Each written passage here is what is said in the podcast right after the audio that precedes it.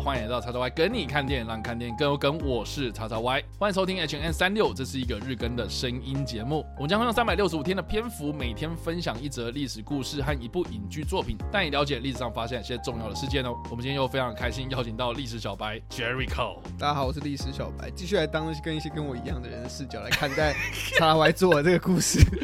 好啦。我跟你讲哦，今天我们要来介绍的这部电影呢，是在二零二二年九月预计要在 Netflix 上映的《金发梦露》。哇，看到这个安娜德哈马斯有这么好的发展，我真的是真心的祝福他。确实啊，安娜德哈马斯只要有他的东西，大家给我看起来啊！看起来从最早看到现在，你就知道他他到底有多大的一些转变，然后好不容易还走到现在这一种。我觉得我们两个在主持节目的时候，我们好像每次提到安娜德哈马斯啊，好像都会直接提到说，大家要把他的片子啊从头看到尾啊。第一个就是要看这个当辣妹来敲门这样。对，这是我们就如果你问我们说，哎，安娜德哈马斯，我想知道他。早期的作品有没有什么推荐的，或者我最近才可能会认识他，有什么推荐的话，那我可能就建议从最早的，毕竟当拉面来敲门有金庸李维嘛，也是一个蛮不错的票房号召明星，很棒啊。对，然后安娜德他马斯面表现 也是蛮敬业的，所以我会觉得就是基本上我们两个一定会提到这一部作品，对啊。然后之后的作品像是比如说《银翼杀手》啊。火线淘宝啊，峰回路转啊，哦，或是近期啦，大家最有印象的应该就是零零七生死交战哦，对，大家只记得安娜德哈马斯，不记得零零七这样。没有没有，对啊，确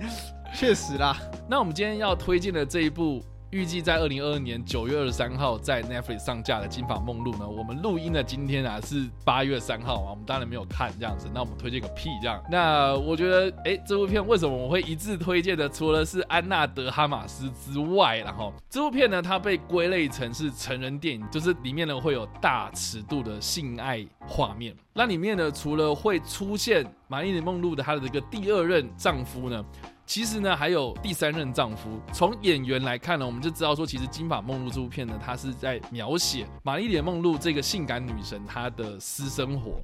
那当然，她的私生活呢，除了她的这个正宫之外，然后我们这个有很多的八卦媒体都有报道说，哎，他其实跟比如说甘乃迪兄弟哦有非常甚密的私交。这个就是我觉得哈，这部片它或许可以打破我们过去对玛丽莲梦露的一些可能充满梦幻泡泡的那种传记电影的框框，可以更详尽的去描写这个玛丽莲梦露她在生前。的私人感情状况，这样，我相信呢，很多人都对这段故事呢很有兴趣。那加上说呢，这一部片的导演呢叫做安德鲁多米尼克，他是一个纽西兰裔的澳洲导演哦。他之前拍的一部片子我非常非常喜欢，就是在二零零七年上映的《刺杀杰西》这部片呢，我们之前在 H N S 三六五的时候其实也有推荐过啊，基本上就是在描写这个西部的一个传奇大盗啊，杰西啊。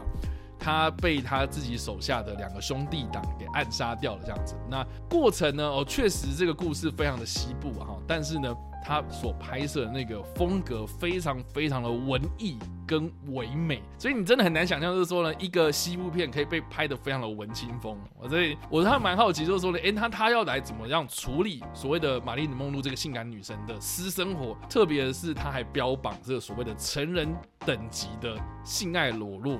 场面这样，说不定他会把它拍的很文静啊，我也不知道。我觉得应该会是一个画面感是很文静，OK，但是他可能又是比较属于可能性有关的画面，就是可能不会不会像大家想象的这么的直接，但嘛这么熟知那种性爱场面，可能会比较多那种。意想不到的镜头设计，对啊，当然啦哈，讲到《玛丽莲梦露》，当然有很多电影当然举不完了哈。但是我们今天为什么要提到《玛丽莲梦露》的很大原因呢？是因为呢，在一九六二年的八月五号这一天呢，玛丽莲梦露她过世了。那她的过世呢，其实让很多人很震惊哦，因为呢，她当时只有三十六岁。你看，我三十六岁，哇塞，我今年三十五了。我明年，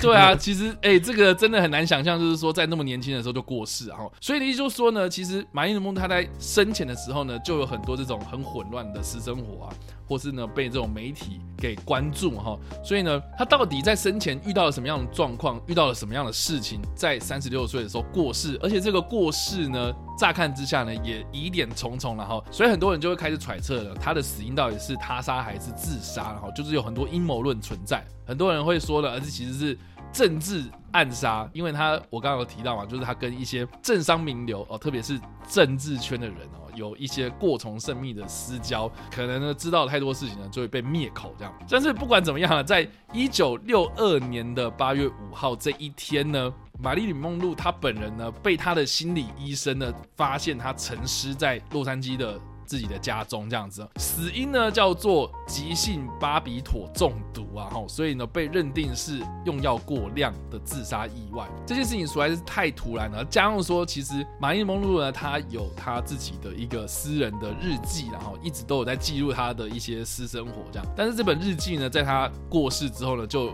不见了。而且洛杉矶的地方检察官呢也否认说，我们当时呢就是有在他的房间里面找到这本日记哦，所以呢这本日记现在是不是在美国国家档案局里面呢？我们就不得而知了。这样 对，但是呢，我们期待就是有一天这个美国国家档案局呢，就是可以让我们下载 PDF 档案这样来看马伊琍梦日记。对啊，那但是我觉得蛮有趣，就是说呢，这个现在年轻人好像听到哦，对，玛丽莲梦露，玛丽莲梦，我们知道说是。哎呀，金发美女嘛，就那个形象，对那个形象。可是好像是很很少人知道说她到底是谁，对不对？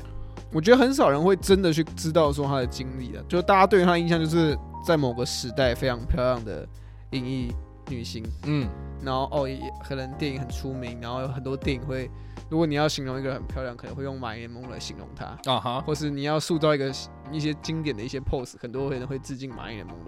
露。我说那个裙子被那个风吹起来。对啊，我觉得现在很多人看到他说哦，这个是马眼梦，可是我们就是大部分人都不知道知道说马眼梦他到底为什么会那么红，或是他当时的 当时他其实就像我们刚刚前面讲到了嘛，就是他其实不只是在演艺这方面非常的活跃，那也因为他的私交非常甚广，所以导致他可能。除了在影艺这一块以外，在很多领域其实都很吃得开。这是为什么一个影星的过世会造成这么大的讨论，甚至有很多阴谋论的产生。所以，如果要说到马丽莲梦露啊，你要去认真的去看他的一些作品哦。其实大家可以去看一些他早期跟啊现在已经没有的一个影业哦 哦福斯影业哦，他当时呢就是跟福斯影业有签下了很多这个电影的片约哦，包括了一些非常非常经典的片子哦。其中一部呢，我今天哎其实也可以分享给大家，就是有一部电影叫做《绅士爱美人》。这部片呢，在一九五三年的时候上映哦。这部片呢，是被誉为是玛丽莲梦露最具代表性的歌舞电影哦。这部片的故事呢，就是在描述呢一个歌舞女郎的双人组啊，叫做陶乐西跟罗丽拉。他们两个人呢，在一个游轮上面呢相遇之后呢，就开始在各大的那种歌舞场合之中呢扮舞女啊。好，或是唱歌这样子啊。那因为这部片里面有很多很多的歌舞场面哦，所以呢，也是因为马伊琍梦在里面唱唱跳跳啊，然后展现歌喉啊，展现她曼妙的舞姿啊，所以呢，就开始奠定的玛丽梦露她是一个性感女神的形象，就是从这部片里面开始的。那我觉得更有趣就是说呢，大家如果看过二零二零年的《猛禽小队：小丑女大解放》这部片哦，这个马格罗比所饰演这个小丑女，她就有去重现了《绅士爱美人》这部片里面的最最最最最最最经典的一个场面呢，就是“钻石是女孩最好的朋友”这一首歌。那当中呢，就是哎，这个小丑女呢，她就是跟了很多这种穿着黑色西装、戴着面具的帮派分子，就是在那边唱歌跳舞实际上是他想象出来的，哦，那个场景呢，基本上大家如果有机会去 YouTube 上面搜寻的话，哦，它的还原度真的还蛮高的这样。哎，不过呢，我们今天要提到的是这个马伊琍梦露的死亡啦。那如果真的这么想要知道说他到底生前然后就是他死之前那一段日子里面到底经历了哪些事情呢？我又有另外一部，我觉得大家也可以去哎找机会来看看，这个也是在 Netflix 上面可以找得到的纪录片啊，叫做《玛丽莲梦露最后的录音》。哇，听到这一个片名应该都知道说它其实就是录音带啦。对，对对，就是它里面呢呃记录了很多就是当年玛丽莲梦露她的一些朋友圈的录音啊，包括她的闺蜜。包括他的私人医生哦，还有他的一些合作伙伴所留下来的一些访谈记录，这样，然后来拼凑出这个玛丽莲梦露她在私底下她到底是什么样一个样貌哦。我基本上呢，我自己看的时候呢，因为它有分很多集吧，我光看第一集我都觉得好难受，你知道吗？你很难想象，就是说一个光鲜亮丽外表的一个女生，她私底下是啊。我觉得很脆弱，就是她讲话的方式跟她荧幕上面的那个讲话方式是完完全全不同人的。就是你当你现在去搜寻 YouTube，就马伊琍梦露打进去，就很多很多他不管是他的电影作品，或者他的一些可能荧光幕前的那个形象，嗯，哦，甚至是大家如果有去查一下，就是我们刚刚所提到，就是他跟甘乃迪总统是有一些哎蛮亲密的关系嘛，哈。最著名的一件事情就是说呢，马伊琍梦露有一次在。甘乃迪总统的这个生日的演出上面哦，就是唱了生日快乐歌，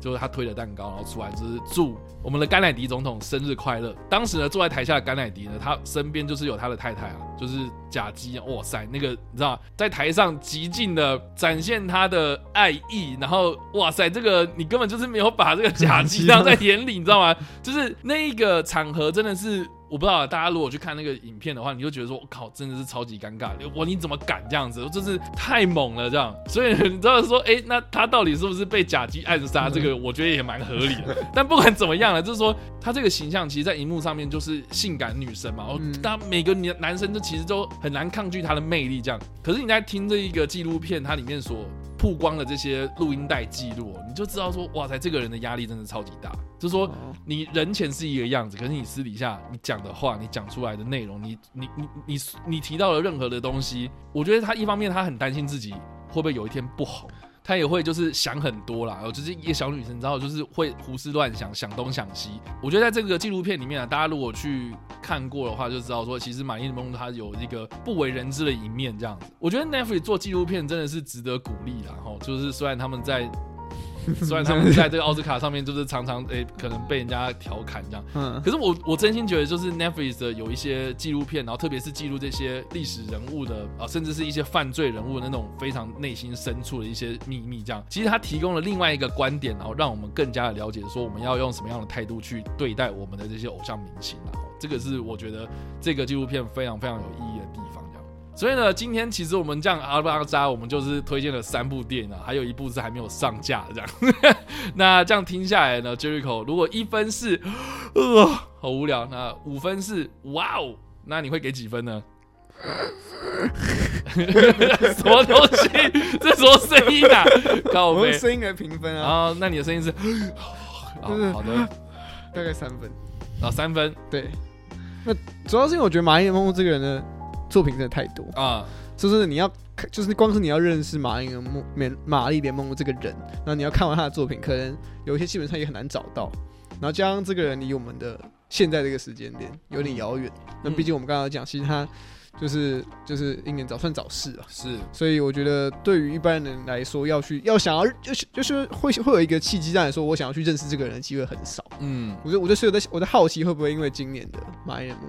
就是有。那安娜德和马斯出演的这一部，嗯嗯嗯，会不会导致大家去重视到说，其实可以去认识一下这个人，或者看完这部片，会不会有机会来去？